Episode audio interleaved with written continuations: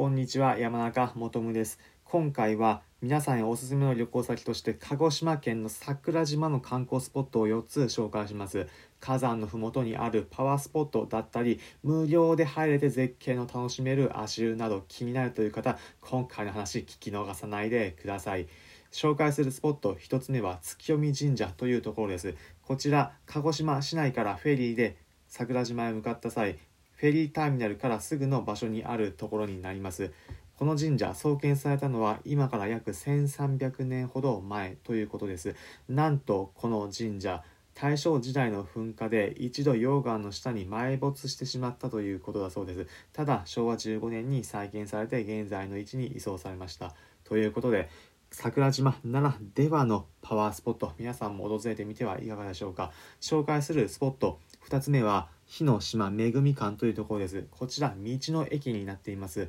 昔トンネルズの皆さんのおかげでしたの企画男気じゃんけんでも訪れた時があってその時のサインも飾ってありました。中は鹿児島ならではの名産品が買うことができます。桜島大根だったりまたなんと鹿児島といえばこの人西郷さんが豚になったモニュメントも飾ってありました。鹿児島県でお土産買いたいという時こちらおすすめのスポットになります。紹介するスポット3つ目は桜島ビジターセンターというところです。こちらでは火山の桜島の歴史詳しく知ることができます。入館料なんと無料です。紹介するスポット最後4つ目は足湯になります。こちらの桜島にある足湯、桜島溶岩渚公園足湯というところ、なんと観光客の方でも無料で入れる足湯になっているんです。地下約1000メートルから湧いて出た天然温泉赤褐色の足湯、無料で入れてポカポカになれるというところ、